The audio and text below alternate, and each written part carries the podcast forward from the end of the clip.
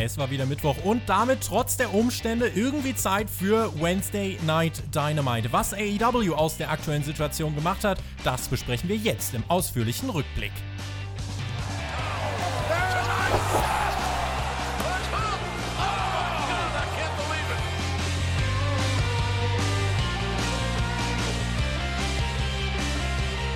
Donnerstag, 23. April. Ihr hört den Spotfight Podcast mit der Review zu AEW Dynamite. Das TNT Championship Turnier, das ging weiter mit den Matches Darby Allen gegen Sammy Guevara und Dustin Rhodes gegen Kip Sabian. Außerdem Orange Cassidy gegen Jimmy Havoc und Chris Jericho steht auf glitzernde Dinge. Über das und mehr sprechen wir in dieser neuen Ausgabe. Bei mir, um das zu tun, ist mein geschätzter und durchaus turniererfahrener Kollege Alexander Bedranowski. Oh ja, Tobi, von Turnieren, da kann ich dir ein Liedchen singen. Nicht nur ein Liedchen, ich kann dir ein ganzes Album davon singen. Und ja, vielleicht hätten wir auch mal in einem Tag-Team-Turnier antreten sollen, oh, zusammen oh, als Team TJT. TJT! Aber dann bitte wirklich ich mit 10 Meter Mindestabstand, ja? Also Social Deathmatch Distancing dann. Okay, du kommst dann nur quasi fürs Finish rein. Genau, ich mach den Pin. Okay. Finde ich, find ich super. Äh, ihr könnt Läuft. übrigens dem Alex at ThumbtackJack auf Twitter gern folgen. Er hat dort zuletzt ein Foto gepostet. und könnt ihr mal sehen, dass das mit dem Deathmatch gar nicht mal so spaßig aussieht. Also, dir hat es vielleicht Spaß gemacht, aber auf den Fotos sieht das immer nach ganz viel Schmerz aus. Ähm, aber naja, so kriegt man halt seine Turniersiege. Was hast du eigentlich von den NXT-Jungs gehört? Bei denen ist ja jetzt Stille gewesen. Ich habe gehört, die nehmen erst morgen auf. Haben die sich jetzt doch zurückgezogen? Ach, du meinst unsere Podcast-Kollegen hier vom NXT-Team, ob die eine Invasion starten? Ja, ich, ich weiß es nicht. Also ich habe nichts mehr gehört von Invasionen. Ja, irgendwie, das ist auch erst große Töne spucken und dann kommt da nichts mehr. Ähm, übrigens, ihr könnt bei uns im Community-Tab auf YouTube, da gibt es immer jetzt so einen aktuellen Wochenplan, der ändert sich immer mal wieder. Ähm, aber da könnt ihr eigentlich immer, wenn ihr euch jetzt zum Beispiel äh, fragt, warum kommt kein NXT, wenn ihr am Donnerstag da schaut, dann steht dann höchstwahrscheinlich schon drin, dass NXT erst am Freitag kommt. Einfach von uns das ist die kleine Übersicht für euch, ähm, wie wie, ja, wie wir unsere Podcasts raushauen werden. Interessantes Feedback aus der Vorwoche. Es gab ja von uns eine Diskussion zum Main Event. Ich fand das Match zwischen Moxley und Hager ja eher, boah, schlechter als viele andere. Ich bleibe auch dabei. Ähm, der User AK Germany 96 hat geschrieben, ich schaue UFC, aber mir hat, das, äh, mir hat der Main Event trotzdem nicht gefallen. MMA lebt für mich davon, dass es unberechenbar ist, aber hier war jedem klar, wer gewinnen wird. Wrestling muss man schon, wie es, äh, oder man wusste schon, wie es ausgeht. Ähm, wenigstens muss das Wrestling unterhalten. Das mag in Ansätzen passiert sein, aber es war zu wenig für die Matchlänge. Bis auf den UFC-Part finde ich mich in diesem Kommentar fast eins zu eins wieder, aber es gab ja auch viele, die den Main Event gut fanden. Was ist so dein Gedanke an die letzte Woche jetzt so in der Nachschau? Ja, das fand ich schön, dass die Leute da so aktiv geworden sind in unseren Kommentaren, weil ich war mir wirklich nicht sicher, nachdem du so vehement diese Meinung vertreten hast, dass dir das nicht gefallen hat und ich es aber ziemlich gut fand, war ich mir wirklich nicht sicher, wie das so bei der breiten Masse ankam. Und ich fand es dann sehr, sehr schön, von Leuten zu lesen, die dann meine Meinung geteilt haben und gesagt haben, warum. Und ist doch schön. Also ist doch äh, spannend, wenn die Meinungen auch mal auseinandergehen. Und vor allem ist es für uns spannend, wenn ihr uns eure Meinung mitteilt. Deswegen macht das auch gerne in dieser Sendung. Ich werde am Anfang nämlich gleich was zu kritisieren haben. Oh Gott. Was der, was der Tobi wahrscheinlich liebt. Springen wir rein in die Show. Die begann nämlich mit Cody Rhodes. Der setzte sich vor einige Bildschirme. Das sah aus wie so ein Control Hub. Und er sprach dann vom selbsternannten Spanish God. Er sprach vom Murder Hawk, dem UK Paragon, äh, dem Intangible und der Legende. Wir hörten dann die Stimme von Arn Anderson, der davon sprach, Cody, du musst dieses Turnier gewinnen. Und Cody meinte, wo passe ich eigentlich in dieses ganze Bild herein? Bin ich der, der, äh, Real Star? Bin ich der General Mid-Kader for Life?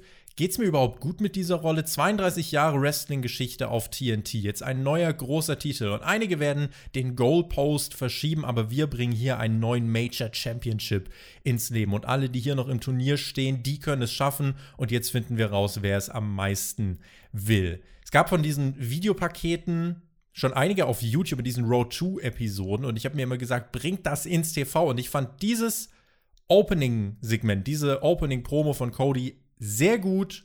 Coole futuristische Aufmachung und ähm, Codys und Promo, das Thema hatten wir ja schon zigmal. Also diesen Einstieg in die Show fand ich sehr stimmig. Ich nicht.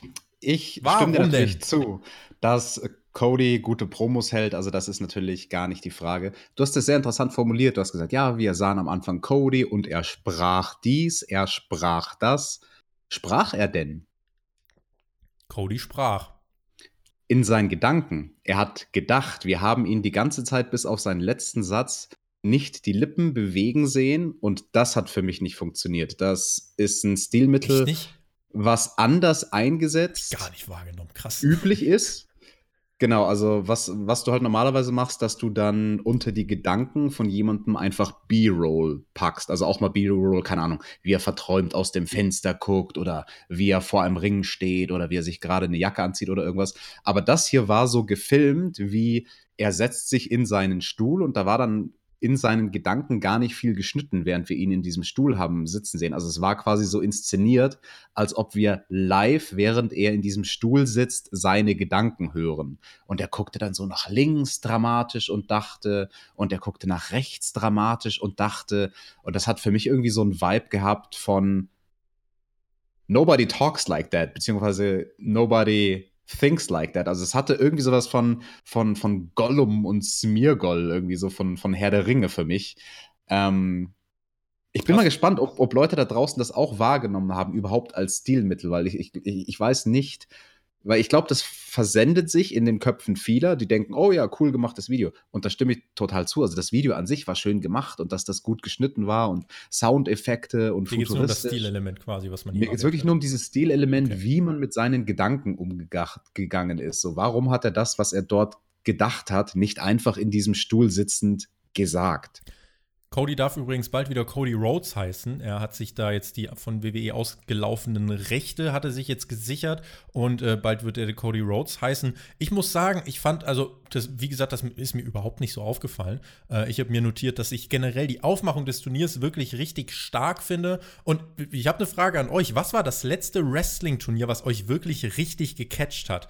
Wenn ich bei mir zurückdenke, ich habe auf jeden Fall das Cruiserweight Classic noch relativ weit oben. Aber jetzt das hier, was wir im Moment sehen bei, bei äh, Dynamite, ist, glaube ich, irgendwie das am besten und am wichtigsten inszenierte Turnier, was wir seit Jahren hatten, weil es wirkt wirklich groß, es bekommt viel Zeit und es bekommt auch diverse Erzählungen und Storylines, die in diesem Turnier zusammenlaufen. Und ich finde das ganz wichtig und auch diese TNT Championship, ich glaube, mittlerweile hat man ja doch recht deutlich gemacht, das wird nicht einfach nur so ein Mid-Card-Titel für alle Leute, die gerade überflüssig für den Main Event sind, sondern das soll schon wirklich eine große Nummer werden. Und ich fand diese Aufmachung am Anfang Anfang, also wie Cody spricht, dann die Musik, dann die, die coolen Bilder dazu, auch das mit diesem, mit diesem Data-Hub futur, äh, futuristisch-mäßigen. Ich fand diesen, diesen Start fand ich richtig gut.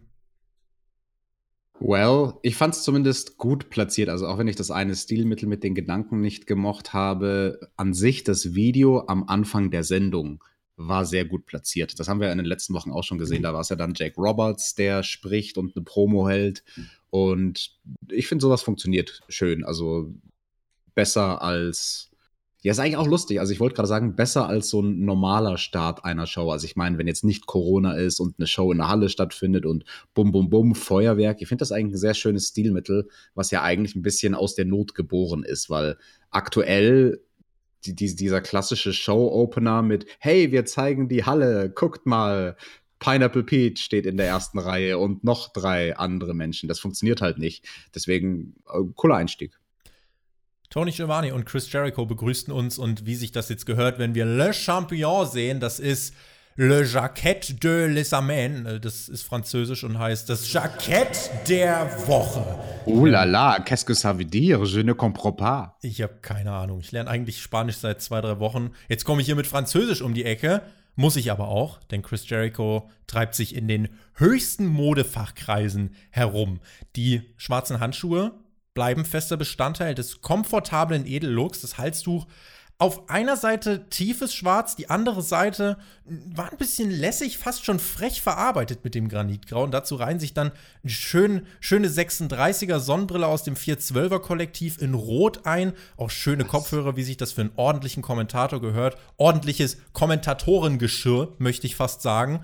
Und das Jackett, das gab es auch noch. Und das war auch ganz fein gewählt. Das war ein, ein glitzerndes Marineblau. Das gibt Hoffnung. Das war der Look eines Champions. Ich bin für die Einführung äh, des, de, des Jackett Championship-Titels, Alex. Äh, ich habe nach dem Wort Granitgrau nichts mehr verstanden, was du gesagt hast. Deswegen gibt es heute keine Knöpfe, sondern es gibt nur Fragezeichen in meinem Kopf. Wie viele? Drei. Drei, okay, von mir gibt es vier ein Viertel Knöpfe in dieser Woche für den auch Gesamtlook. Das Jackett war nur eines von ganz vielen Details, die so vielfältig waren. Ich, also ja, aber scheinbar äh, von Jacketts verstehst du so viel wie von ich, äh, wie ich von deinem Französisch. Es nimmt sich ja nicht so viel. Aber solche Jacketts supporte ich. Wenn ihr uns supporten wollt, dann schaut mal gerne auf Patreon vorbei. Äh, Infokarte oder Beschreibung. Vielleicht schaffen wir es dann eines Tages, Videopodcasts für euch auf die Beine zu stellen. Und dann, Alex, sage ich dir, tragen wir auch Jacketts von Spotify. Nice. Jawohl, ab 1000 Leuten auf Patreon, ab 1000 Patreons, da kaufen wir dem Tobi ein schönes Jackett. Großartig. Wann hattest du eigentlich das letzte Mal ein Jackett an? Das ist gar nicht so lange her, vor ein paar Monaten auf einer Hochzeit. Als es noch Leben gab. Da gab es noch Leben. Das war, das war ganz lustig. Du hast Leute umarmt und ich, das ich weiß schon gar nicht. Vor, mehr. als wäre es Jahre her. Schon wirklich. Also, es ist wirklich so. Also, ich merke das, wenn ich, wenn ich Filme auch schaue. Ähm, oder irgendwas, was halt zeitloser Content ist, also jetzt nicht wöchentliches Wrestling, sondern einfach, keine Ahnung, eine normale Serie oder so, und da geben sich Leute ein High Five und ich denke mir so, yo, wow, Leute, Social Distancing, was machen wir? ja, es ist, ja, ich habe das letztes Mal, glaube ich, oder vor zwei Wochen oder so schon erzählt, ich war eigentlich noch Mitte Februar im Kino und es fühlt sich an, als wäre ich das letzte Mal vor einem Jahr in einem Kinosaal gewesen. Das ist so, buff. Mittlerweile, keine Ahnung, ich bin auch gefühlt jetzt seit einem halben Jahr bei meinen Eltern und naja, genieße das Leben. Gucken wir zurück auf AW. Äh, Chris Jericho meinte, ich nehme äh, ja nicht eine von euren AW-Jackets, weil die, äh, die sehen nicht mal teuer aus. Naja, und dann gab es einen Ausblick auf die Card und ähm, wir sahen dann ein Videopaket zu Sammy Guevara. Wir hörten auch von ihm, er sprach darüber, dass der Spanish God und TNT Championship, das passt doch eigentlich ganz gut zusammen. Sprach dann über Darpster, äh, den Typen, der sich sein Gesicht anmalt. Und einer von uns muss in der ersten Runde gehen. Im Videopaket ging es dann um die offensichtliche Vorgeschichte der beiden. Es ging um Sammys Vaterfigur Chris Jericho und wir sahen dann den Tale of the Tape Singles Record von Sammy dieses Jahr bei 4-4, Darby bei 4-2. Sammy ein bisschen größer, wiegt was mehr, das ins Gewicht gefallen ist. Haha. Äh, das sehen wir gleich. Äh, wie hat dir das Prelude gefallen zu diesem Match? Und hat dir diese Turniermatches jetzt eigentlich immer schön eingebettet und aufgebaut? Genau, der Hype ist an sich gut. Für mich ist es nur sehr ungewohnt. Ich formuliere es extra so. Es ist ungewohnt. Ich finde es nicht zwingend schlecht. Es ist einfach nur so, hm, so, so ein Ding, wo ich mich ein bisschen irgendwie dran störe oder was mich irritiert, dass wir ein Hype-Video sehen, dann sehen wir den ersten Entrance, dann sehen wir das Hy zweite Hype-Video, dann sehen wir den nächsten Entrance, dieses Hinher, Hinher. Mhm. Das ist, finde ich, ein bisschen, ähm, ja, es ist einfach anders. Wir sahen bei Sammys Entrance dann noch äh, Sean Spears, wie er mit einem Schild mit der Aufschrift Sammy owes me Dollarscheine. Die, das hat er hochgehalten und außerdem ging es dann darum, dass Sammy nicht a Spanish God, sondern The Spanish God ist. Und Tony Schiavone meinte zu Jericho, ja, aber dann solltet ihr das der Ringsprecherin einfach mal sagen. Und Jericho, she should just know Schiavone. Ein erstes Mal, dass ich lachen musste bei dieser Show. Dann wurde es wieder ernst. Es gab ja nochmal ein Videopaket von Darby Allen, Sammy. Schau auf mich herunter und du bist ein Dummkopf. Schau mir direkt in die Augen und du wirst dich in mir wiedererkennen. Wir sind ähnlicher als du denkst, aber ich stehe auf meinen eigenen zwei Beinen. Das ist der entscheidende Unterschied. Währenddessen zog er hinter einem Quad einen armen Dude mit Sammy-Maske durch seinen Garten und Darby versprach uns, wenn ich den Sieg gegen dich hole, then I'm gonna feel alive. Und dann gab es Ganz kurz muss ich dich unterbrechen, weil es ist sehr interessant, das ist mir jetzt erst aufgefallen, dass da gesagt wurde, ich stehe auf meinen eigenen zwei Beinen. Das sollte ja dann im Verlauf vom Match durchaus nochmal eine Bedeutung bekommen. Allerdings. Wir haben dann, ja, das Match äh, begonnen mit einem schönen Callback und zwar zum Match der beiden bei Revolution. Da ist Darby ja direkt auf Sammy gesprungen. Hier war es umgedreht. Sammy sprang direkt auf Darby, während Chris Jericho eigentlich dabei war, Darby Allen over zu bringen. Wir hatten also einen schnellen Start. Darby wurde dann in die Barrikade geschmissen. Das Match er hat dann noch nicht mal begonnen und dann zog Sammy etwas Hardware unterm Ring hervor, um genau zu sein, eine Leiter. Und das war keine Holzleiter, wie wir sie vielleicht bei Money in the Bank sehen werden, wenn wir überhaupt Leitern sehen werden. Sammy legte die Leiter dann auf, den, ähm, auf Apron und Barrikade ab und ähm, platzierte Darby darauf, kletterte aufs Top Rope und zeigte dann einen hochgesprungenen Splash auf die Leiter, die nicht nachgab. Kein bisschen gab sie nach. Mhm. Beide bouncten einfach von der Leiter weg. Alter, dann lieber Holzleitern, oder? Ja, also ich muss aus eigener Erfahrung sagen, so eine Bridge, wenn du die Leiter zwischen Apron und Guarding Rail legst und sie kollabiert dann nicht, das tut so endlos weh. Ihr habt ja keine Vorstellung, wie beschissen sich das anfühlt. Ich weiß, ich hatte ein Match, da haben wir zig Gimmicks benutzt und also tausend spektakuläre Spots, aber eine Sache, die mir hängen geblieben ist als Performer, was besonders wehgetan hat, ist nach genau so einem Spot wie diesen hier in diesem Match, dass dann die Leiter einfach nur, als wir schon auf dem Hallenboden waren, auf meinem Knie lag und der Gegner auch so halb auf der Leiter und das hat so eine Hebelwirkung gegeben, dass einfach nur das Gewicht von der Leiter was in mein Knie drückt. Wir lagen nur am Boden, es war kein Spot. Das hat mir mehr wehgetan, als später in Reißnägel zu fallen. Nun, dann wollen wir uns. Äh, wem tut das eigentlich mehr weh? Äh, hat Sammy sich da auch verletzt oder kriegt Darby hier wirklich alles ab, weil er da äh, so auf die Leiter gepresst wird? Das ist für beide gleich beschissen. Das nimmt sich in dem Fall nichts. Also, das hat bestimmt beiden in der Körpermitte richtig ordentlich gezwiebelt. Ging dann in die Werbung und als wir wieder da waren, checkte der Doc noch immer Darby. Sammy rollte ihn in den Ring und die Ringglocke ertönte direkt äh, nicht besonders nett gegenüber Darby, das erste Cover, aber Kickout bei zwei. Sammy dominierte erst, wollte dann zu einem Spanish Fly oder irgendwas vom Top Rope ansetzen. Darby stieß ihn aber runter, hielt seinen Fuß fest und zog Sammys Schuh aus und die Socke gleich hinterher. Und wir sahen dann Sammys Fuß und Sammy hatte ja so eine Außenbandverletzung Ende letzten Jahres und hat da ja auch äh, einen Fuß wirklich in ganz vielen tollen Farben gehabt ohne einen Schuh anzuhaben, also wirklich in die Haut eingearbeitet fast die Fußfarben der Woche, aber ist ja weitestgehend wieder genesen. Aber cool, dass man das aufgreift. Sammy hat dann Enzigiri gezeigt und einen Cutter, einbeinig. Und Darby blutete dann auch irgendwie im Bereich der Nase, was für eine Anfangsphase des Matches wirklich, oder generell, das hat für diese Anfangsphase irgendwie gut getan, weil es gab, es gab keinen Moment, in dem man irgendwie durchatmen konnte. Es war sehr lebhaft. Darby nahm Sammys ehemals kaputten Fuß in den Ankle Lock, dabei brawlten sich beide, der Hass war spürbar, Emotionen kamen auf. Sammy zeigte seine Version des Judas-Effekts, aber nur bis zum Two-Count. Nach der Werbung will Darby dann einen Tope zeigen, Sammy weicht aus und Darby kracht mit voller Wucht in die Barrikade. Und dann wurde auch Jericho großartiger. Er fragte dann Tony, weißt du, was Suicide auf Spanisch heißt? Also ich nicht, aber Darby hat sich jetzt fast selbst umgebracht. Haha. und schau, da steht wieder dieser Idiot Pineapple Pete. Suit Stee, der hat ja letzte Woche gegen Sammy Guevara verloren. Sammy stieg aufs Top Rope, zeigte den 450 Splash. Im ersten Moment hat man den durch einen Umschnitt gerettet, dann zeigte man aber die Wiederholung und äh, hat dann eigentlich gesehen, äh, nee, Sammy hat den nicht so wirklich getroffen. Jericho, ja, da musste ich korrigieren, das war kein 450, das war sein 630. 630, auch das er, noch. Er ist ihn, Chris Jericho dachte, oh, was war das? Ein 730? er hat nochmal 100 Grad mehr drauf gemacht. Ähm, ja, das war, das war ungewöhnlich gesprungen, aber sehe ich in so einem Fall, muss ich sagen, mit der Match-Story gar nicht als einen Fuck-up, weil dieser Highflyer, Sammy, der halt dann nur einen Fuß im Prinzip zur Verfügung hat, das macht ja Sinn, dass er dann bei so einem Spot nicht genau so perfekt abspringt Total. und ein bisschen krumm landet. Also ja. ist, ist realistisch, ist kein Fuck-up für mich. Jericho bewies dann seine Spanish, äh, seine Spanish Skills und meinte Gato. Sammy bewegt sich wie eine Gato. Das heißt Katze.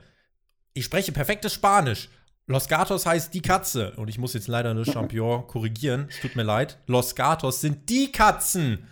Lagata ist die Katze, mein Freund. Lagata Bebeleche heißt übrigens, die Katze trinkt Milch. Ähm, die was die Katze bekommt aus Maul heißt, weiß ich allerdings noch nicht.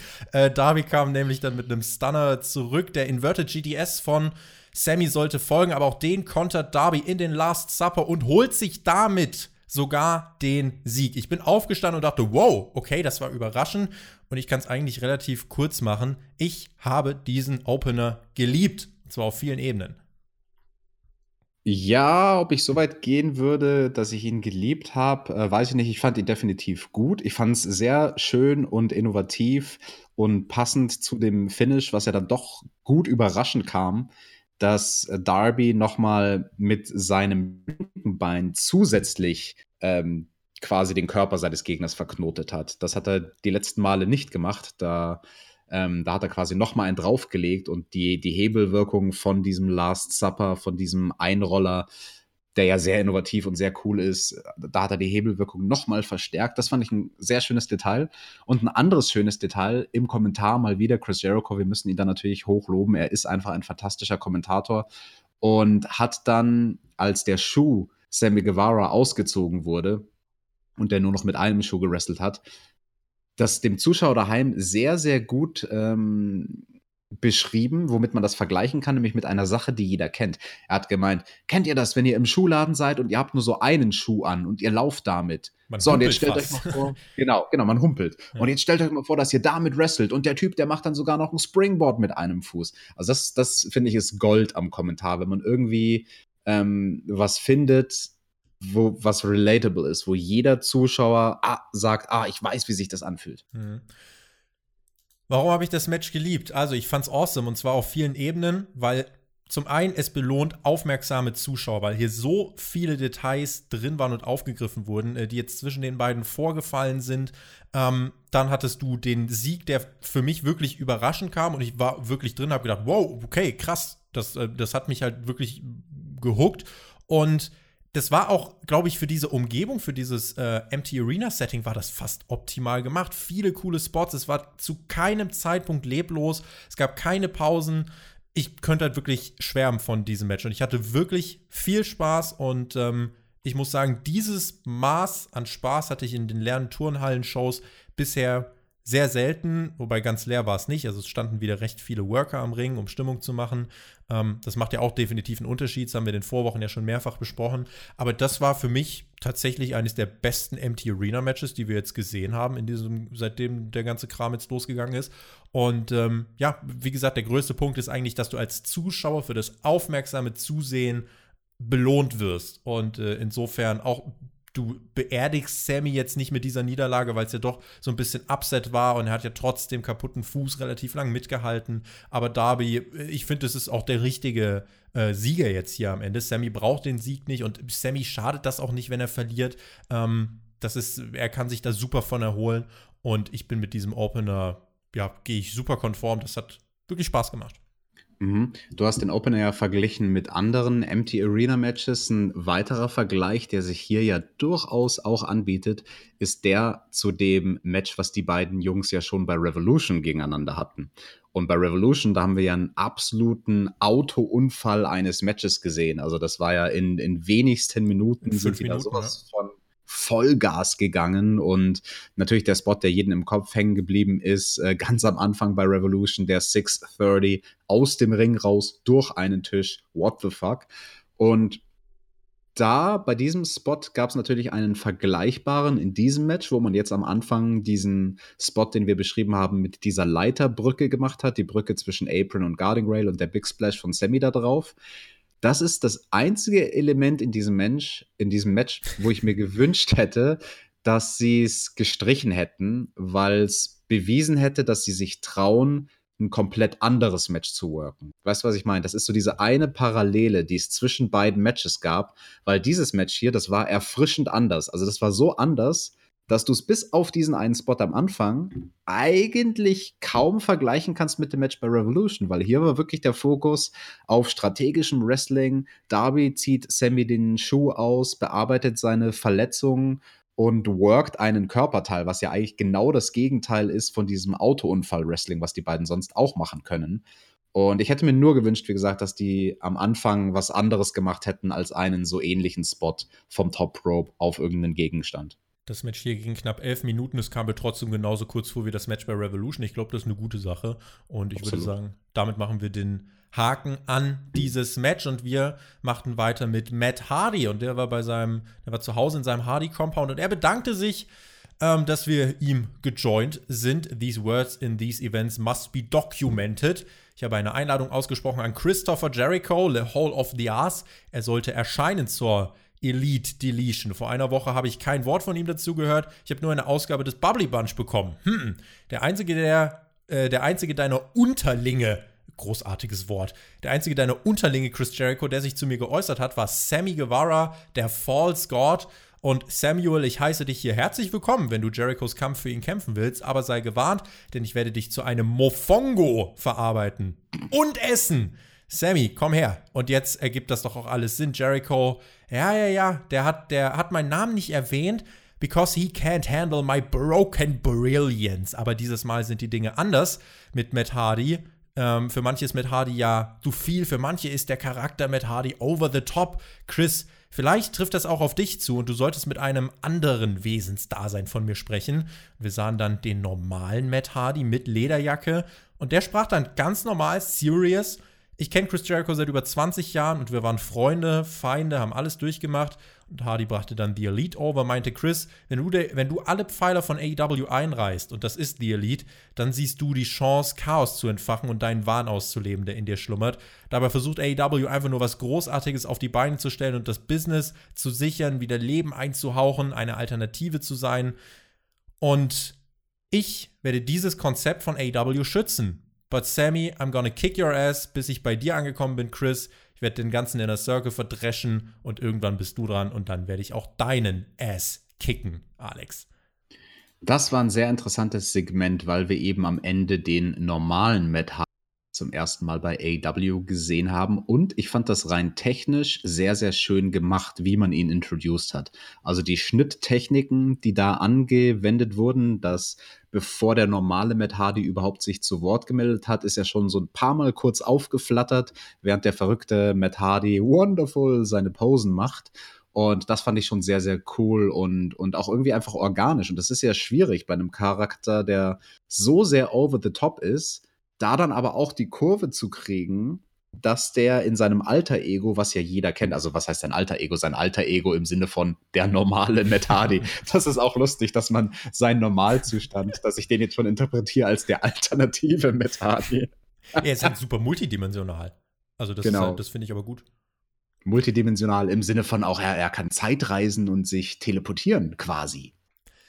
Ein Mofongo ist ein, Was dem, ist ein Mofongo? ist ein aus dem karibischen Raum stammender nahrhafter Kloß, der aus, der aus, der aus den dort reichlich vorhandenen Kochbananen hergestellt wird. Heißt übrigens auf, Sparta äh, auf, auf Spartanisch. Auf Spanisch heißt das Platanos. Bei der Zubereitung verwendet man neben zermahlenen Bananenplätzchen auch Knoblauch, Olivenöl, Speck, Geflügel oder Schweinefleisch, Alex. Sehr schön. Bock auf Mofongo? Voll. Ich würde mal sagen. Nahrhafter Kloß. Mofongo ist das Kloßgericht der Woche. Sehr schön, dass wir das jetzt auch eingebracht haben. Ja, das, äh, das war mir ein Bedürfnis, das äh, zu recherchieren. Schön, dass wir das an dieser Stelle ähm, nachgeholt haben. Ja, und ansonsten zu dem Segment, du hast da schon viel gesagt. Ich fand das gut. Ähm, sie erzählen uns, wer der Broken Matt Hardy ist, wer der normale Matt Hardy ist. Man trennt es auch. Und ich glaube, es ist auch ganz richtig, dass man hier nicht ignoriert, dass Leute einfach gesagt haben, gerade bei dem Teleportieren und so, dass man erstmal gesagt hat, ja, das war Vanguard One, hat ihn da äh, projiziert. Aber dass man auch jetzt wirklich weitermacht und da so ein bisschen diesen Broken-Charakter, ein bisschen den Wind aus den Segeln nimmt und vor allem den Zuschauer nicht für dumm verkauft und den nicht einfach fressen lässt, was man ihm vorwirft. Auch inhaltlich fand ich das stark. Äh, es erklärt Hardys Beweggründe. Es gibt mir als Fan diverse Gründe für Hardy und gegen Jericho zu sein. Also Mission accomplished. Great Promo, great stuff. Genau, das ist das Wichtigste, was du gesagt hast. Den Zuschauer nicht für dumm verkaufen. Jeder weiß, wie, als, also wie mit Hardy als normaler Mensch redet auf Social Media. Und da hin und her zu wechseln zwischen den beiden Charakteren, das macht ihn halt auch einfach interessanter und langlebiger. Weiter ging es dann mit Technik bei Taz. Es ging um Kenny Omega, der heute wieder am Start sein sollte. Wir analysierten den V-Trigger und den Snapdragon. Hat das ja letzte Woche mit Jake Hager und dem Hold gemacht. Hier hat man es mit Kenny Omega gemacht. Das fand ich wie letzte Woche äh, ganz cool. Absolute Zustimmung. Also wir haben ja letzte Woche schon gesagt, das ist ein sehr starkes sportbasiertes Element. Und von mir aus soll AEW das bitte weiterhin jede Woche machen. Also ich fand Auch Tess erklärt das richtig cool, cool finde ich. Also der macht das vor allem glaubwürdig. Genau, also da merkst du halt, dass er einen Background als Wrestler hat, dass er selbst jahrelang im Ring stand und halt für einen speziellen Stil mehr so dieses bodenständige Ringen da halt besonders gut war. Und der, der weiß schon, was man da overbringt und, und was für kleine Details. Nicht die offensichtlichen Sachen, sondern die Sachen, wo ich glaube, die meisten Fans, die selbst im Ring standen, sich tatsächlich denken, oh cool, interessant, dieses kleine Detail ist mir nie aufgefallen. Wenn er da den Dropdown-Step macht, dann ist er ja genau mit seinem das. linken Arm ja. vorne am Körper vom Gegner und auf einmal steht er aber hinterm Gegner. Ach cool, ist mir nie aufgefallen. Genau das wollte ich sagen, weil ich habe dann im Match gleich drauf geachtet. Und das ist, halt, das ist halt super cool als Element, wenn du vor allem dieses Video hast und danach hast du ein Match, wo du sehen kannst, ah, stimmt, die haben mir gerade keinen Quatsch erzählt, das ist wirklich cool. Herauskam nämlich Alan Angels, der sich ja schon mal äh, von Lance Archer hat töten lassen müssen. Chris Jericho meinte, sein Zweitname ist Ja Boy. Und weißt du was? Ja Boy für mich heißt Straight Wodka on Ice. Das ist ein Drink, den ich erfunden habe. ein Trendsetter dieser Jericho. Dann kam Kenny Omega heraus, ein Teil der AEW World Tag Team Champions. Sechs Siege als Singles-Wrestler am Stück. Adam Page, der war weiter nicht bei den Tapings, äh, wollte oder konnte nicht anreisen, deswegen ich werde das nicht kritisieren. Und dann hatten wir ein Match, was länger ging, als ich dachte. Alan Angels durfte nämlich gegen Kenny Omega einiges zeigen in Ansätzen. Und ähm, Chris Jericho sprach zwischendurch von, von Kennys Gegner als dem Taxifahrer Alan Eagles. Aber der Taxer ist ja bei WWE und heißt Sami Zayn. Naja, das Match dauerte an. Alan Angels verpasste äh, einige Aktionen vom Top Rope oder brachte die durch, wich dann aber dem V-Trigger zum Glück noch aus, brachte einige Tritte ins Ziel und dann gab es aber den Snapdragon und äh, genau wie Tess ihn uns erklärt hat, dieser Schritt nach unten und dann wirklich wie, wie der Gegner auf die Matte gesmashed wird. V-Trigger gab es danach, auch den hat Tess uns gerade erklärt und dann gab es einen Kickout, das hätte ich an dieser Stelle ehrlich gesagt überhaupt nicht gebraucht. Das wäre das ideale Finish gewesen, aber es gab dann noch einen V-Trigger und der brachte dann nach knapp sechs Minuten den Sieg. Äh, fand ich unnötig, das Match dann äh, nicht nach dem ersten Snapdragon V-Trigger nach der Kombi abzubrechen, beziehungsweise den Pin durchgehen zu lassen. Aber ja, äh, ansonsten ein, ein Squash, der vor allem Alan Angels, finde ich, ein bisschen overgebracht hat. Jetzt kann man natürlich auch sagen, der darf nie im Leben gegen Kenny so viel zeigen. Ähm, das hat mich jetzt in dem Fall aber gar nicht so sehr gestört. Definitiv ein sehr, sehr interessantes Match. Und ich bin mir gar nicht sicher, ob man das als Squash bezeichnen darf. Also auf dem Papier liest es sich natürlich wie ein Squash. Und so der normale Menschenverstand würde dir sagen, ja, Kenny Omega muss den halt in zwei Minuten weghauen. Dass dann da tatsächlich ein Competitive Match entstanden ist, war durchaus sehr interessant. Und ich glaube, ich fand das tendenziell eher gut. Ich bin gerade am Überlegen, mit was ich es vergleichen könnte. Von der Dynamik eines Wrestlers, der absoluter Weltstar ist und etabliert, gegen den jungen Nachwuchswrestler, der so Alan Angels oder Angles, wie auch immer man ihn ausspricht, er hat Ric ja Flair hat das doch zu seiner Endzeit auch ziemlich oft gemacht. Der hat doch auf seinen Abschiedstouren hat er doch nochmal sämtliche Leute gerestelt, bevor er noch Shawn Michaels getroffen ist. Und der hat doch auch ziemlich viele overgebracht, meine ich, in den genau, letzten Jahren. Genau, das ist ein schöner Vergleich. Genau, das sind nämlich nicht so klassische Jobber, sondern einfach so ganz junge, frische Talente so wie, keine Ahnung, Ric Flair, glaube ich, auf seiner Abschiedstournee vielleicht gegen Leute wie Carlito oder Chris Masters oder solche Leute, auf jeden Fall mhm. Leute in so einer Regel gerestelt hat. Und mich erinnert das ein bisschen, dieses Match, was wir bei Dynamite gesehen haben, an Bret Hart gegen One, Two, Three Kid. Die hatten 1994 ein sehr, sehr interessantes Match gegeneinander, was für mich so der Bilderbuch-Vorzeigekampf ist von jemandem wie Brett, vergleichbar hier mit Kenny, der total etabliert ist, und anstatt dass er sein Gegenüber, was körperlich unterlegen ist, genauso wie hier in diesem Match, als auch vom Erfahrungswert weit, weit, weit unterlegen, aber er lässt denjenigen trotzdem gut aussehen und gibt ihm Sachen und macht einen sportlichen Wettkampf. Und ich finde, das hat hier funktioniert. Und ich glaube, ein großer Grund, warum es für mich funktioniert hat, lag in einem sehr, sehr kleinen, feinen Detail. Nämlich, dass die Kommentatoren ziemlich am Anfang gesagt haben, ja, dieses Match ist eine klare Sache. Also im Prinzip haben sie gesagt, also zwischen den Zeilen haben sie gesagt, wir wissen, dass Kenny, wir wissen ja alle, dass Kenny Omega dieses Match gewinnen wird, mhm. aber nichtsdestotrotz, diese Art von Match ist interessant für jemanden wie ihn, einfach um quasi im Öl zu bleiben. Also einfach quasi, um keinen Rost anzusetzen. Um sich selber zu beweisen. So. Um sich selber zu beweisen. Für den anderen, für den Gegner ist es eine großartige Chance, eine Erfahrung zu sammeln und etwas zu lernen bei diesem Match. Also allein das hat ja schon, wie sie es ausgerückt haben, impliziert, wir gehen schwer davon aus, dass der junge Mann hier verlieren wird, aber nichtsdestotrotz ist es natürlich eine interessante Erfahrung, gegen den Veteranen anzutreten. Und das, finde ich, haben die Kommentatoren wirklich sehr, sehr stark gemacht. Also das overzubringen und da auch wieder das Publikum nicht für dumm zu verkaufen, ähm, das hat funktioniert. Das hat, das hat für mich sehr, sehr gut funktioniert. Das ist ein Element, was ich generell sehr schätze. Weiter ging es mit einem Videopaket von Scorpio Sky. Der sprach über seine Leidenschaft zum Pro. Wrestling und sprach dann über eine äh, Rückenverletzung, die er zwischen 2008 und 2009 erlitten hat. Und es gab dann die Option Pain Management oder Operation. In jedem Fall, das mit dem Wrestling, haben ihm die Ärzte gesagt, das wird wohl eher nichts mehr. Aber dann hat er erzählt, eines Morgens bin ich aufgewacht und auch wenn Leute nicht an Wunder glauben, der Schmerz war weg. Ich habe in meinem ersten Run versucht, jede Möglichkeit zu ergreifen, aber immer hieß es, ja, der Typ ist gut, aber wir wissen nicht, wo wir ihn auf der Card platzieren sollen. Dann saß Scorpio Sky Äh, wir sahen ihn, wie er dann auch am Grab seiner Mutter stand, die ihm gesagt hat, ich sehe was wirklich Spezielles in dir und du kannst das schaffen. Und Sky meinte, ich habe mir Gedanken gemacht und gesagt, ich gebe Pro Wrestling jetzt noch eine Chance. Im Dezember 2017 haben wir SCU gegründet. To be continued. Die Pandemie nutzen, um Showzeit mit Charaktererklärung zu füllen. Was für ein bahnbrechendes Konzept. Das ist ja fast wie Raketenwissenschaft. Nicht. Boah, das ist ja wie Wrestling damals in den 90ern, als einem auch Charaktere erklärt wurden. Das fand ich ja auch stark damals.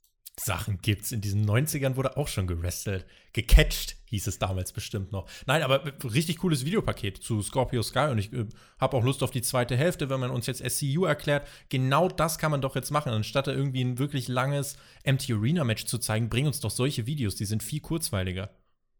Ja, fand ich auch eine sehr, sehr interessante Story eine gute Aufmachung, ein gutes Segment, absolut super. Also hat dir direkt wieder Scorpio Sky als Charakter in den Kopf zurückgebracht und jetzt freust du dich drauf und merkst, ach ja, stimmt, der war weg. Manchmal vergisst man das ja auch, was für Charaktere, die halt gerade nicht in der Top-Storyline sind, man eigentlich aktuell nicht sieht. Und SCU sind da, glaube ich, ein gutes Beispiel dafür. Von so Leuten, wo man jetzt durch dieses Segment vielleicht erst gemerkt hat, ach Mist, die waren ja weg, stimmt. Ja, der ist cool, den vermisse ich. Rückblick auf Road to Dynamite. Dustin Rhodes sprach auf Codys Anrufbeantworter. Das TNT Championship Turnier ist das wichtigste seit meinem Match gegen dich bei Double or Nothing, Cody. Wenn ich gegen Kip Sabian verlieren sollte, dann war es das für mich. Dann ist das das Ende meiner Karriere. Das war das, das kleine Add-on für den Main Event später. Hat man dich denn damit gekriegt? Oder ist diese Retirement Stipulation, wenn sie so kurzfristig kommt, für dich schon abgestumpft? Mich hat man damit kein bisschen gekriegt und ich musste sehr, sehr schmunzeln, als das auf Social Media zum ersten Mal rauskam. Oh, wenn das denn verliert, wird er seine Karriere beenden. Und dann hast du darauf reagiert, Alex, nein, das darf noch nicht sein. Das denn darf seine Karriere nicht in einer Empty Arena beenden. Und ich dachte mir so, come on, boy, that's not gonna happen. Or is it? Siehst du, so diese, dieses Or is it hinten dran? Naja. Ähm, Vielleicht um jetzt noch äh, kurz, weil wir gerade so auf diesem, weil das gab es auf YouTube schon als Content. AW äh, Dark gab es auch äh, als YouTube-Content, vielleicht nur da ganz kurz der Ausflug, dass Penelope Ford NRJ in fünf Minuten besiegt nach einem Bridging Fisherman Suplex. NRJ ja mittlerweile von AW unter Vertrag genommen. Und Cody Rhodes besiegte im J-Log in vier Minuten 20. Hust, Hust, das war aber der 21. April, äh, hat er Joey Alonso besiegt. Wer nicht genug von Wrestling kriegen kann, der kann da reinschauen. Ansonsten kein Must-See. Außerdem gab es einen äh, kleinen Rückblick auf BTE, Being the Elite Folge 200 mit dem Match Nick Jackson versus Matt Jackson. Kann man sich auch sehr gut angucken. Die haben sich quasi wirklich über ihr ganzes Grundstück gebrawlt. Und es deutet sich so ein bisschen an, dass Being the Elite nicht mehr auf unbegrenzte Zeit auf YouTube laufen wird. So habe ich das wahrgenommen. Ich weiß nicht, ob du die Folge gesehen hast, aber ähm, deutet sich zumindest so ein bisschen an, dass Being the Elite langsam auf sein Ende zusteuert, also die YouTube-Serie. Na, natürlich habe ich das geguckt. Also wie könnte ich dieses Bilderbuch Backyard Wrestling Match der beiden Young Bucks Brüder denn nicht angeguckt haben? Äh, durchaus sehr, sehr interessant. Also äh, ein Match, was man mit einem sehr großen äh, Schmunzeln, denke ich, konsumieren darf. Dafür war es gedacht, auf jeden Fall. Mal gucken, ob wir das jetzt auch mit dem Schmunzeln konsumieren konnten. Ich habe ja meine Bedenken letzte Woche geäußert. Jimmy Havoc gegen Orange Cassidy. Und Alex, ich äh, gebe dir jetzt gleich eine Wahl, denn wir haben hier zwei Bauchbinden und ich finde, äh, dass du vielleicht, äh, vielleicht willst du auch gar nicht, aber dann will ich auch nicht, dann überlassen wir es den Zuschauern. Und zwar hatten wir einmal die Bauchbinde von äh, Jimmy Havoc, in der äh, stand, äh, er prügelte letzte Woche das Fruchtfleisch aus der Orange at ringside. Und dann hatten wir Orange Cassidy und da stand Tout laissez-faire for le champion. Das, äh, Manchester-Liberalismus. Also es gibt quasi keine Vorgesetzten. Das ist das, was diese Bauchbinde von Cassidy aussagen sollte. Ich weiß nicht, willst du hier was krönen oder sagst du, diese Woche halten wir uns zurück? Ich überlasse das ganz allein dir. Ja, ich, ich bin sehr, sehr zwiegespalten, wenn du mich da jetzt so on the spot, on the fly fragst. Ah, das sind beides gute Bauchbinden. Überlassen wir es doch mal dem Publikum. Wer hatte dieses Woche, diese Woche die Bauchbinde der Woche? War es Orange Cassidy? War es Jimmy Havoc? Entscheidet ihr. Ich werde jetzt keinen Effekt drauf packen, weil es schreiben, die, die jetzt was in die Kommentare schreiben, schreiben bitte Sternchen, Hall, Sternchen und dann Ihr schreibt dann Bauchbinde der Woche und dann könnt ihr sagen, was für euch die Bauchbinde der Woche war. Aber dann könnt ihr euch den Hall-Effekt einfach selber machen. So, und dann äh, schauen wir mal zu, wen ihr in dieser Woche so zum Sieger krönt. Übrigens, ich schreibe äh, mit jemandem auf Instagram, der tatsächlich wirklich genau trackt, was wir wann zum Ding der Woche machen. Wir haben ja gesagt, irgendwann werden wir sagen, wer uns da eine komplette Liste schickt, der bekommt irgendwas aus dem Merchandise Store oder so von uns ähm, geschickt. Also, äh, wenn da noch jemand jetzt ganz viel Langeweile hatte während, während der Pandemie, der kann sich nochmal alle Folgen anhören. Viel Spaß und kann nochmal unsere ganzen Dinger der Woche, des Monats, des Jahres ähm, gern aufarbeiten. Gucken wir auf das Match Cassidy gegen Jimmy Havoc. Cassidy hatte die Best Friends im Schlepptau. Es gab direkt die Attacke von Jimmy Havoc. Der nahm Cassidy sehr lang auseinander. Ähm, Cassidy wurde auf die Barrikade gestellt und zerchoppt und gab einen Suplex von der Barrikade auf den Boden. Im Ring ging die Zerstörung von Cassidy, das muss man ja so sagen, weiter. Havoc biss dann Cassidy in die Hände. Was will er denn damit sagen? Also, Menschen haben ja immer so verschiedene Gesten und du kennst Jimmy Havoc. Macht er das, um Hallo zu sagen oder ist das, gehört das zum guten Ton bei Ihnen, anderen in die Hände zu beißen? Naja, vielleicht wollte er einfach nicht, dass Orange Cassidy die Hände in die Hosentaschen tut. Und wenn er vorher reinbeißt, dann, dann tut es weh die Hände in den Hosentaschen. Cassidy konnte äh, aber genau durch diesen Hosentaschen-Spot sein Comeback aufbauen, weil Havoc hat die Hände in die Hosentaschen von Cassidy und da hat sich wahrscheinlich irgendwie, da, da hat sich der Stromkreis geschlossen, vielleicht der kann man so sagen. Topi, Crossbody, Spinning DDT und Nearfall, beide dann auf dem Top Rope. Orange Riss Havoc einfach die Beine weg. Der bouncete gefährlich Richtung Matte, konnte sich früh genug eindrehen mit dem Nacken und den hat er in Sicherheit gebracht, aber das sah trotzdem, boah, bisschen spooky aus. Lazy ah, alles safe, alles safe. Aber also hätte zum Tod führen können, aber war noch safe. Für Jimmy Havoc also normaler Arbeitstag. Lazy Splash vom Top Rope wieder nur zum Nearfall. Cassidy blieb im Match, zeigte einen Superman-Punch. Plötzlich tauchte Penelope Ford auf dem Apron auf. Chuck Taylor machte sie darauf aufmerksam, ey, du lenkst Cassidy ab. Kip Sabian rannte dann in den Ring, stürzte sich mit einer Senton auf die Best Friends. Penelope Ford sprang in den Ring, verpasste aber alles, was ihr im Weg stand, gab also zu Recht keine DQ. Orange Cassidy konnte Havoc dann einrollen mit einem Mousetrap-Pin und holt sich damit tatsächlich seinen ersten Singles-Win bei AEW. Nach dem Match die Attacke der Heels Cassidy wird getötet mit einem äh, Spike DDT. Die Best Friends vertreiben die Bösewichte. And that's the segment. Das ist ja wie eine WWE-Show hier. Alle Leute gewinnen durch einen Roll-Up. Möchtest du das kritisieren? Nö, eigentlich nicht. Um ehrlich zu sein, hatte ich vergessen, was das Finish bei diesem Match war. Ich wusste nur noch, wer gewonnen hatte, aber. Ein schöner mhm. Maustrap-Pin. Einfach mal ja, schöne schön. Mausefalle. Witze, sonst nichts weiter zum Match. Ich meine, Cassidy hat letzten Endes 70 Prozent. Nein, oh, das ist, das ist ja poetisch jetzt, wo du das sagst. Eine Mausefalle gegen den Deathmatch-Wrestler, Mausefallen-Pin. Und oh, dazwischen wow. eine Orange. Auf, auf einer Metaebene. Kann man, kann man Orangen mit einer Mausefalle aufmachen? Hm.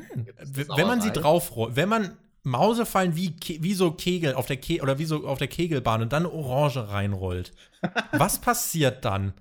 Nun, es wäre, also, wie gesagt, also wenn ihr Langeweile habt, wir äh, gucken uns alles an, was ihr uns zuschickt. Äh, ansonsten, ja, das Match Cassidy hat 70% gesellt, äh, kam zurück, gewinnt durch den Einroller, Eingriff am Ende. Ähm, ich glaube, das hätte mit Publikum noch besser funktioniert, aber ohnehin, ich habe ja letzte Woche gesagt, na, ob Cassidy Matches jetzt unter den Bedingungen klappen, aber das ging besser, als ich gedacht habe tatsächlich. Also es wäre natürlich ja. mit Publikum ein Roof Raiser gewesen, so ja, war es da, aber war nicht schlecht. Cassidy hatte da sehr viel Glück, dass er die beiden Guns, also Billy und seinen Sohn, im Publikum hatte, weil die haben als einzige reagiert bei Yeah, Boo, Yeah, Boo mhm. Spot. Jimmy Havoc verpasst ihm einen Schlag und Cassidy verpasst ihm seine Laschenschläge.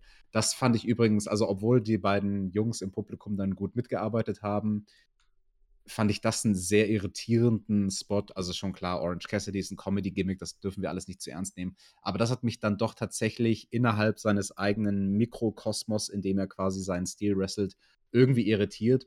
Warum macht er bei diesem Schlagabtausch erst zwei lasche Schläge und dann auf einmal rennt er in die Seile und macht einen Superman-Punch? Also das war für mich irgendwie so, weißt du, was ich meine? Ja. In sich unlogisch. Ja, macht er sonst nicht so. Ja, Du hast übrigens vorhin davon gesprochen, äh, bei, ich glaube, bei Scorpio Sky war es, da wird einem bewusst, der hat ja gefehlt die ganze Zeit. MJF, der hat auch gefehlt. Und warum? Weil er New York Guy ist und deswegen zuletzt nicht bei AEW war, weil man bei AEW gesagt hat, die Leute aus New York bleiben bitte der Produktion fern. MJF hat getwittert und zwar über eine Verletzung und äh, wir werden jetzt von ihm hören. Und außerdem werden wir als nächstes Wardlow noch in Action sehen. Erstmal dann aber MJF vor seinem Haus. Und er hat gesagt, die Menschheit steht vor einer großen Herausforderung.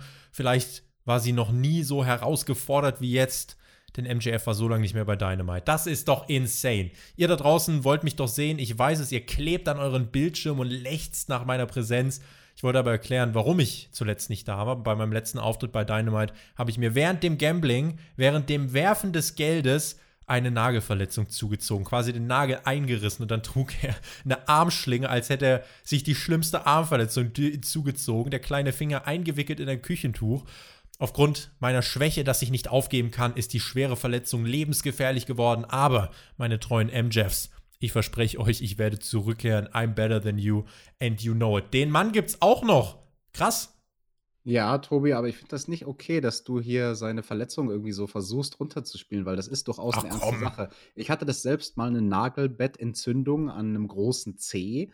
Das kann durchaus das Resultat davon sein, wenn du dir da den Nagel einreißt und das tut sehr, sehr weh. Also wenn sich da dann Eiter bildet unter dem Ach, Nagel, und dann muss das bitte operativ entfernt werden nicht. und der Arzt nimmt ein Skalpell und Ah, macht er knack, während er Alex. deinen Nagel, die Wurzel von deinem Nagel durchbohrt, um das Eiterloch zu leeren. Also Nein. MJF Light. und, und ich finde, du solltest ähm, ihn mehr als Sportler respektieren.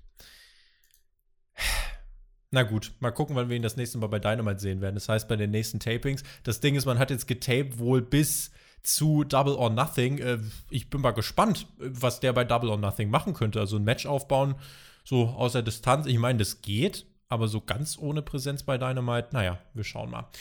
Lee Johnson hatten wir dann gegen Wardlow. Das schrie nach Squash. Das war ein Squash. Ähm, ich bleibe übrigens dabei, dass Wardlow ohne Bart aussehen würde wie ein Riesenbaby. Zweieinhalb Minuten, F10, Sieg für Wardlow, paar Power Moves. Das war äh, short and simple. Short and sweet, hat den Zweck erfüllt. Squash-Match, der dicke Mann gewinnt, alles richtig. Der dicke Mann.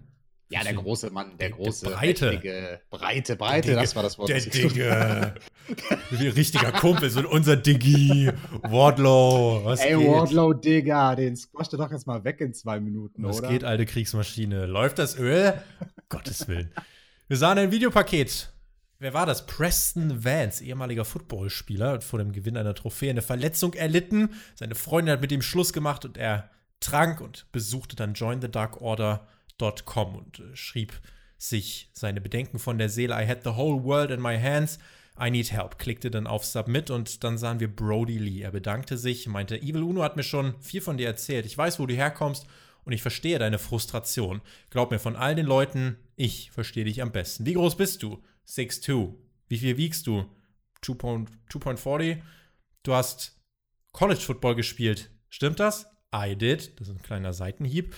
Schau, viele haben sich bei AW nichts erarbeitet, sondern haben den Erfolg geschenkt bekommen. Uno meinte, du arbeitest hart, du hast aber deinen Payoff noch nicht bekommen dafür. Viele Leute hier haben Angst vor Erfolg. Sehe ich so aus, als hätte ich Angst vor Erfolg, meinte Brody Lee. Ich will dir den Erfolg anbieten. Die Stärke der Zahlen, wir sind die Löwen von AEW und überreichte dem guten Mann dann seine Maske und meinte, You are one of us, you are Dark Order. Tobi, jetzt frage ich mich, diese Worte, die er da in seiner Bewerbungs-E-Mail geschrieben hat, I had the whole world in my hands, wo habe ich das denn schon mal gehört? Weiß es nicht.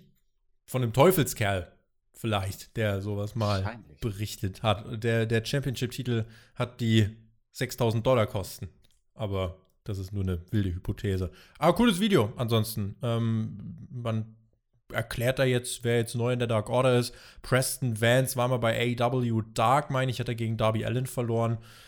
Ähm, ja, wird jetzt keine große Rolle spielen, aber wenigstens erklärt man, wo die Leute herkommen in der Dark Order. Das ist ja cool. Dann natürlich auch Brody Lee, es gab wieder den ein oder anderen Seitenhieb. Ist, finde ich, okay. Ja, und wir haben doch auch mal jetzt Brody erlebt von der anderen Seite. Der kann doch auch anders. Der kann nett sein. Ich weiß gar nicht, was die Leute haben. Das ist ein gepflegter, gut angezogener, höflicher Mann. Er hat niemanden angeschrien. Mit dem, mit dem kann man doch gut Kirschen essen. Weißt du, mit wem ich gut Kirschen essen kann? Mit, Sag meinem, mir. mit meinem Kalkleistenbruder Justin Law. Der Boy, Alter, großartig, ich feiere ihn immer noch. Letzte Woche von Sean Spears. Das war, das war alles, es war ge- getürkt, sag ich dir. War irgendwas, irgendwas war da faul.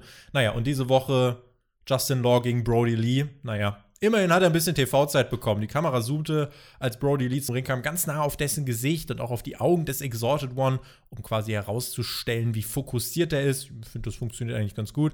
Ja, und dann wurde es halt leider eine Abreibung. Laute Chops von Brody Lee, zwei Minuten hat es gedauert. Discus Lariat zum Sieg. Und dann hat Brody Lee sich nochmal vor Markus Stunt aufgebaut, der am Ring stand. Ein weiteres unterschwelliges Angebot oder eine Herausforderung der Dark Order? Man weiß es nicht. Vielleicht haben wir ja später in der Sendung etwas dazu herausgefunden. Na, das wird sich wohl noch zeigen. Bleibt dran. Was hast du vom Squash gehalten? Ja, hat auch seinen Zweck erfüllt. Also absolut in Ordnung. Und Justin Law, ich sag's dir, ich hab's im Bauchgefühl aus dem Jungen, da wird noch mal was. Der wird, der wird in 15 Jahren ist der WWE-Champion. Als, ja, und heißt dann Seamus.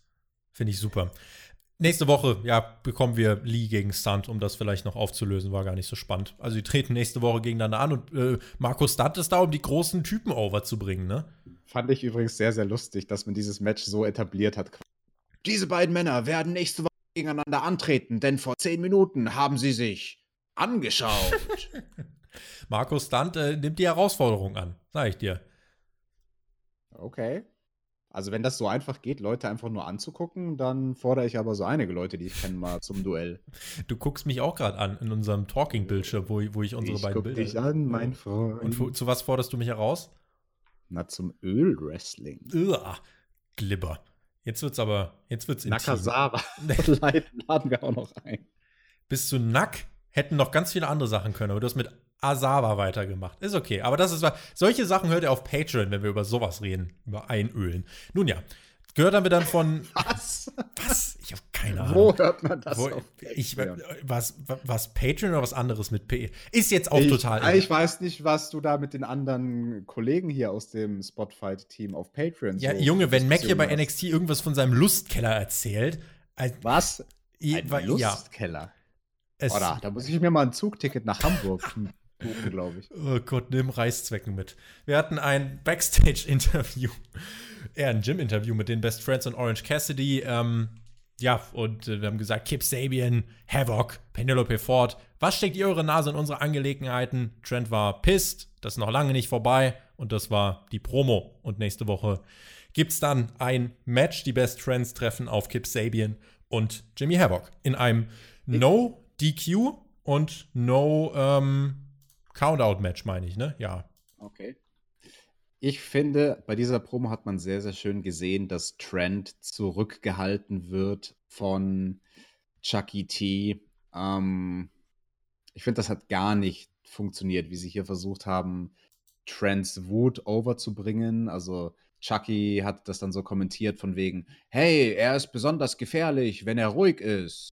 Und guckt, jetzt gerade ist er ruhig. Haha, deswegen solltet ihr besonders Angst vor ihm haben. Und also für mich hat das überhaupt nicht funktioniert. Und oh, also wenn die Chuck Taylor streichen, ich, ich mag den als Menschen total, aber das Gimmick und alles, nee, brauche ich nicht. Zumindest ist es nicht für Großes bestimmt.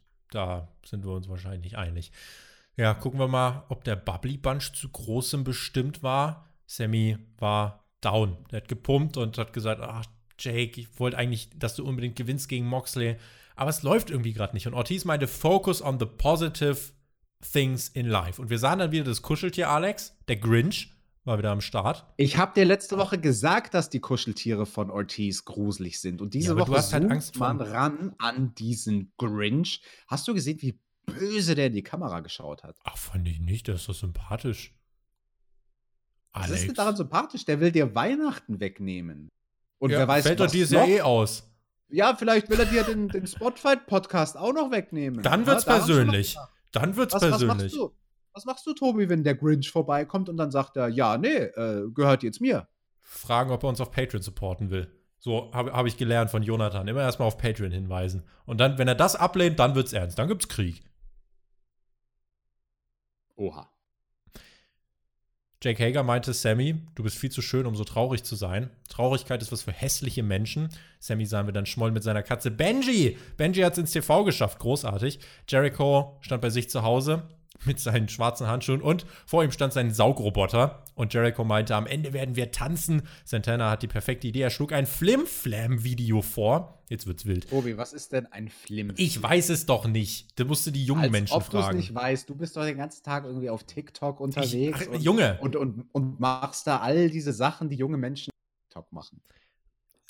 Die wollten dann so ein Flim-Flam-Video machen. Alle hatten Bock außer Sammy. Jericho meinte, wer das beste Flim-Flam-Video macht, bekommt einen Preis. Ein Container voller Desinfektionsmittel. Und Sammy meinte, oh, Hände Desinfektionsmittel, ernsthaft, Chris? Das war alles, was du hättest sagen müssen. Ich bin dabei. Let's Flim-Flam. Dann gab es diese Videos im TikTok-Stil. Ich habe absolut keine Ahnung von TikTok. Ich benutze es nicht. Ich weiß, dass irgendein TikTok von Spotify irgendwie 100.000, 200.000 Aufrufe gemacht hat.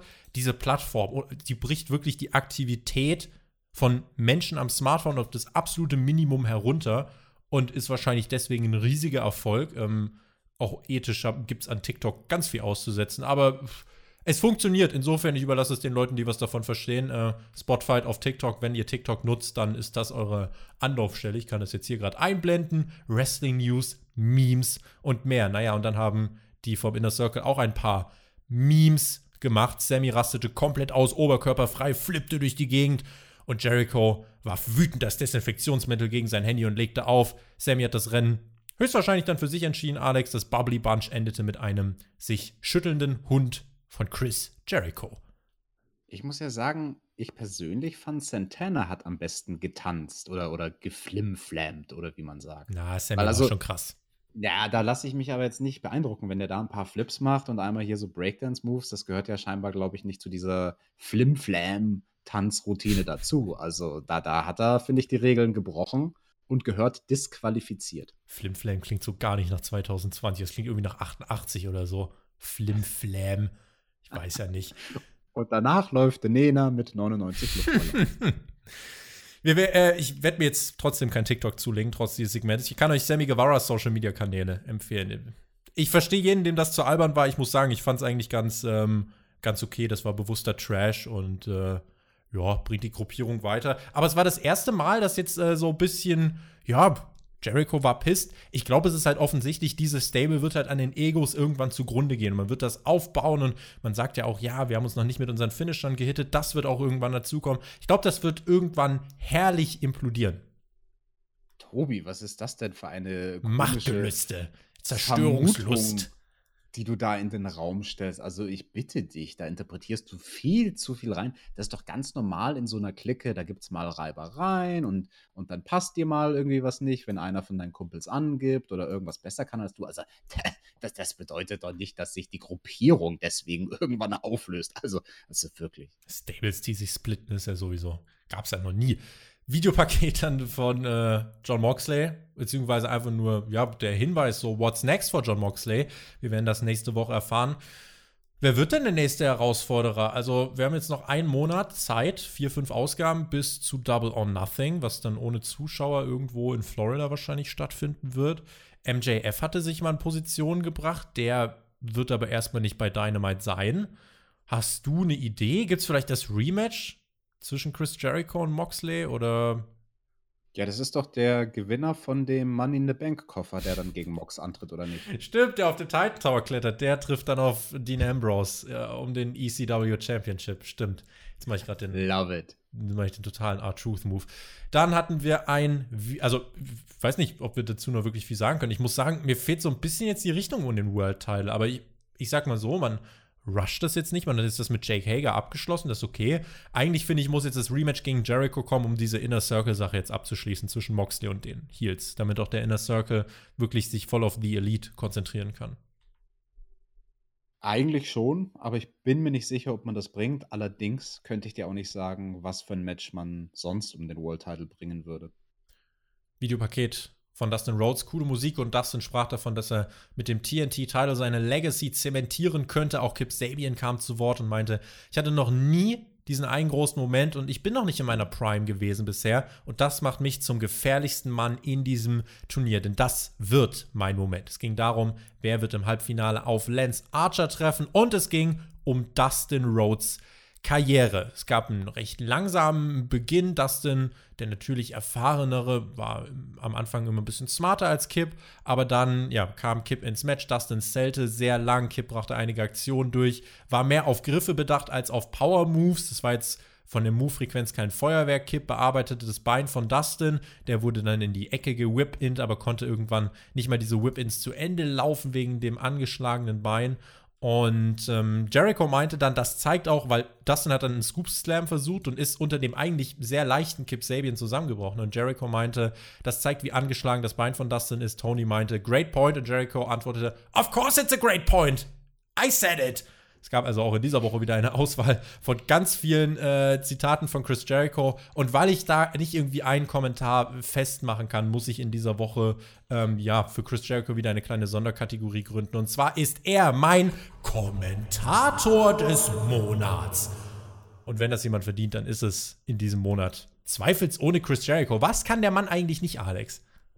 Ich weiß es nicht, der kann alles. Der kann Getränke erfinden. Ich habe übrigens auch ein Getränk äh, erfunden in, in meinem Leben, ja, einen, einen ganz besonderen Tee, einen sehr schönen Earl Grey Tee, den ich auf eine gewisse Art und Weise dann noch mit äh, Limetten und anderen schönen Dingen feiner mache. Und weißt du, wie ich ihn nenne? Den TJT. Oh! TJT! Großartig. das beim Zurückrollen habe ich doch gedacht, ah, shit, TJT äh, gehört zur Routine. Aber äh, cool, Alex, das war kreativ. Ich glaube, wir waren noch nie so kreativ in der Review. Großartig. Die Frequenz von Moves steigerte sich dann in diesem Match. Es ging immer weiter und immer schneller dann äh, zu und gab einen ganz, ganz engen Nearfall. Dustin kam gerade so raus. Dustin hat dann noch ein bisschen gesellt, kam zurück, auch wenn sein Knie angeschlagen war und wie Jericho richtigerweise herausstellte, durchaus viele Moves aus äh, Dustin Rhodes Offensivrepertoire beanspruchen in irgendeiner Art und Weise das Knie.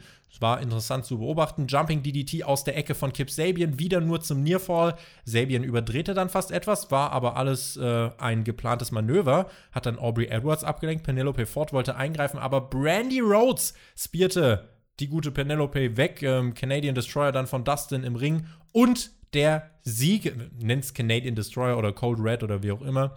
15 Minuten ein solider Main Event meiner Meinung nach. Ich habe den allergrößten Respekt vor Dustin mit 51 Jahren, Hut ab. Und auch Kip Sabian bekam Spotlight. Das war ähm, für das, was es sein sollte, finde ich voll okay. Ja, an dem eigentlichen Match habe ich nichts auszusetzen, außer einer Kleinigkeit. Und die hat gar nichts mit Kip oder Dustin zu tun, sondern mit Penelope. Warum ist sie in die Seile gelaufen? Kurz bevor es diesen Spear gab von Brandy gegen sie. Was für einen Grund hätte sie, als jemand, der als Valet am Ring steht, in den Ring zu laufen und ich renne jetzt in die Seile? Vielleicht also, Anlauf und dann irgendwie Dropkick oder Knee Strike oder so. Ich weiß nicht, weil das denn war ja in der Ringecke oder, ja, könnte man sich wohl irgendwie zurechtdrehen, aber stimmt schon. Die geht in den Ring und rennt erstmal komplett senseless in die Seile.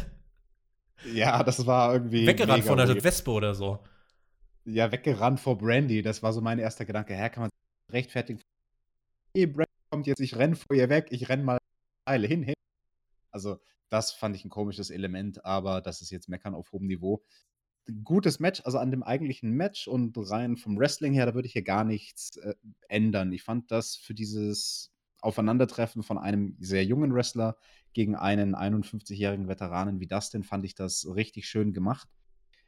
Was ich nicht gut fand, war, wie man Kip in dieser Sendung nicht nur in diesem Segment, sondern in der gesamten Sendung präsentiert hat. Weil dadurch, dass er vorher in der Sendung schon diese Interaktion hatte mit den Best Friends und zusammen auch mit Penelope und Jimmy Havoc, dieses Six-Man-Tag-Team-Match, was sich da ja quasi anbahnt, hat man schon ein neues Programm für ihn eingeleitet. Und für mich war spätestens ab dem Moment, also ab der Mitte der Sendung, wo ich gemerkt habe, ah, okay, es läuft jetzt hinaus auf Best Friends gegen äh, die drei Heels, da war mir klar, dass Kip in dem Main Event nichts reißen wird. Also ich bin vorher schon nicht davon ausgegangen, dass er Dustins Karriere beendet in der leeren, Karri äh, in der leeren Halle. Das war dann der inoffizielle Spoiler von AEW.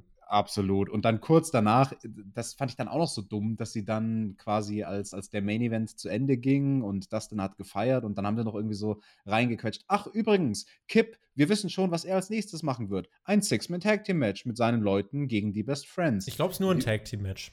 Also, ja, oder nur ein Tag Team Match ja. oder wie auch immer. Also auf jeden Fall werden natürlich dann Orange und Penelope da auch irgendwie eingreifen in irgendeiner ja. Form. Aber darum geht es mir halt, dass diese Personenkonstellation als neues Programm schon gespoilert wurde. Und das fand ich einfach dumm und überflüssig. Wenn man Kip einfach vorher nicht gezeigt hätte in der Sendung, hätte man ihn so viel mehr als eine Bedrohung wirken lassen, als wenn man ihn vorher so halb ernst, halb Comedy-mäßig Zeug machen sieht.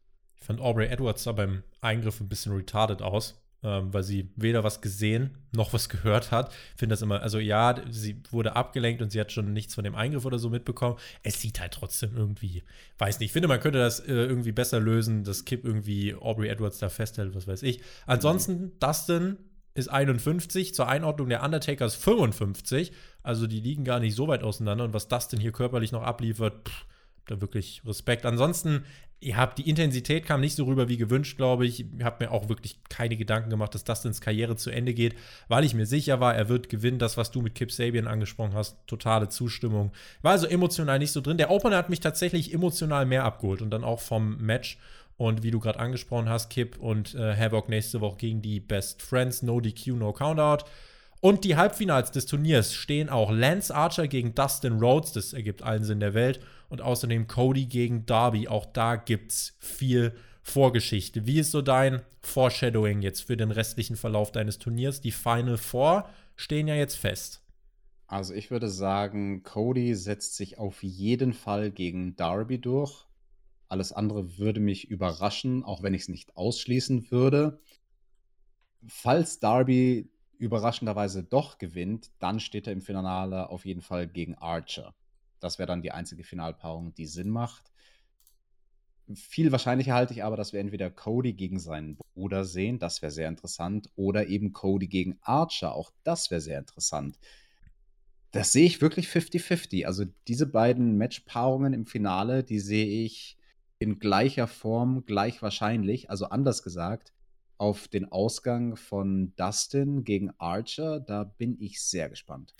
Der Twitter-User @spastusrex hat geschrieben, Archer schickt Dustin im Halbfinale in Rente und verliert aber gegen Darby durch Ablenkung von Cody das Finale. Das äh, hat er ähm, als Prediction hier in den Raum gestellt. Äh, vielleicht das zur Klarstellung. Also nächste Woche, so wie ich das dann verstanden habe, steht äh, Dustins Karriere nicht auf dem Spiel. Also ich bin mir sicher, Lance Archer ist im Finale gesetzt. Ich kann mir aber tatsächlich vorstellen, dass man diese Paarung zwischen Archer und Cody, eigentlich ist es fast schon offensichtlich, zu offensichtlich, dass man das vielleicht noch ein bisschen rauszieht und dann lieber erstmal vielleicht sogar eben Darby den Titel gibt, weil Cody Lance Archer im Finale ablenkt oder irgendwas könnte da kommen. Ich glaube, es ist zu offensichtlich zu sagen, ja, Cody gegen Archer im Finale und äh, dann gewinnt Archer den Titel. Kann man machen. Das Ding ist halt bei allen Möglichkeiten, die es jetzt gibt, eigentlich sind sehr viele davon sehr richtig. Also Dustin wird das Turnier eigentlich nicht gewinnen, glaube ich, weil Archer muss da schon ins Finale gehen.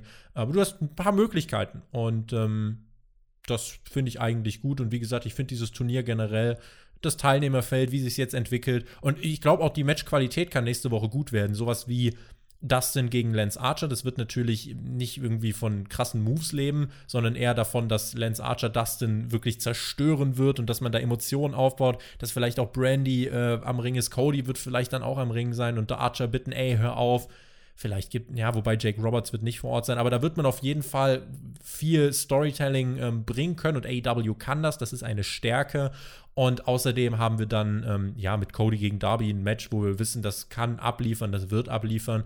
Und da freue ich mich drauf. Also, diese Halbfinals haben es in sich und äh, generell dieses Turnier gefällt mir wirklich sehr gut.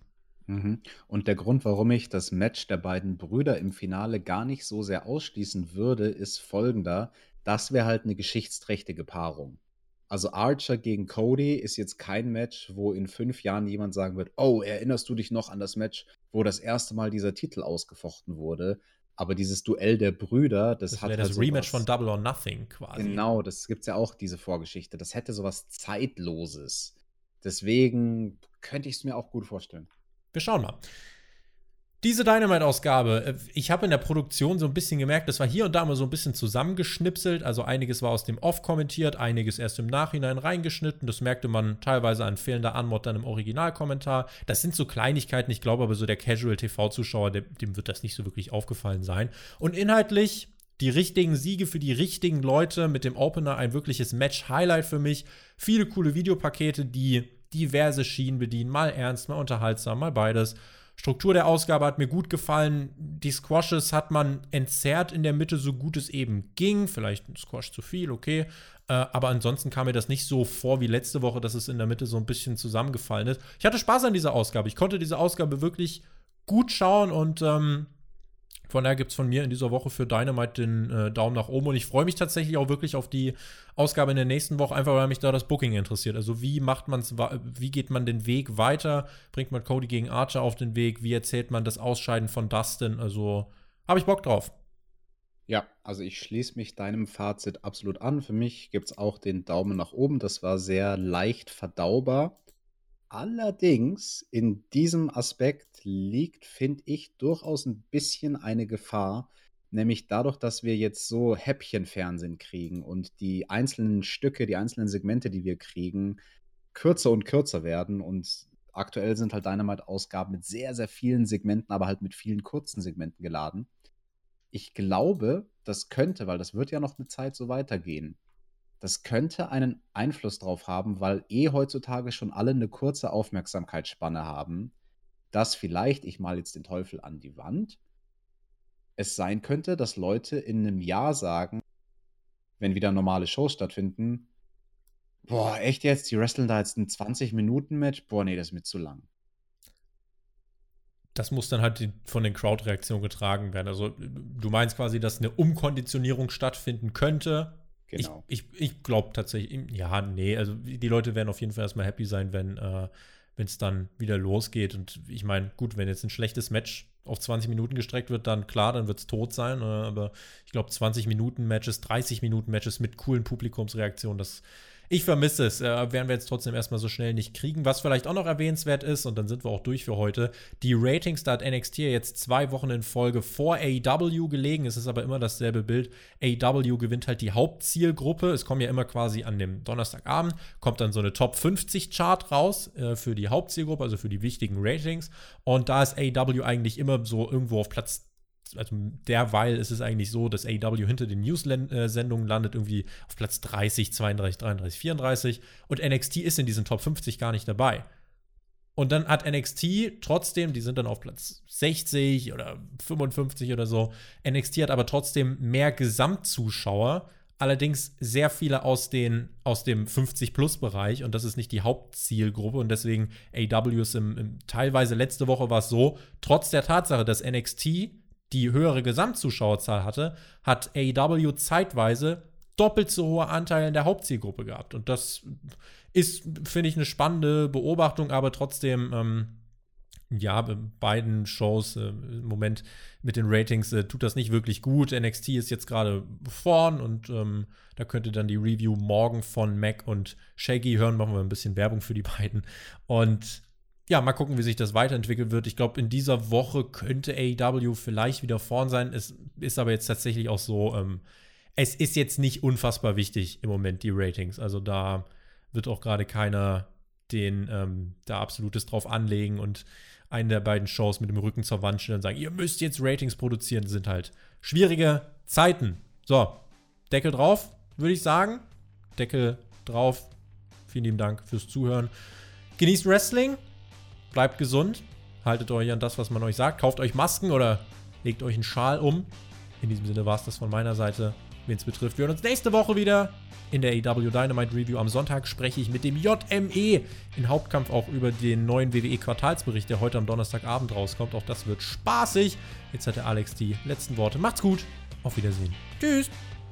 Jawohl, tragt fleißig eine Maske. Wenn ihr eine besonders coole haben wollt, dann holt euch die von Ringkampf. Jungs, hier, gratis Plug für euch. You're welcome.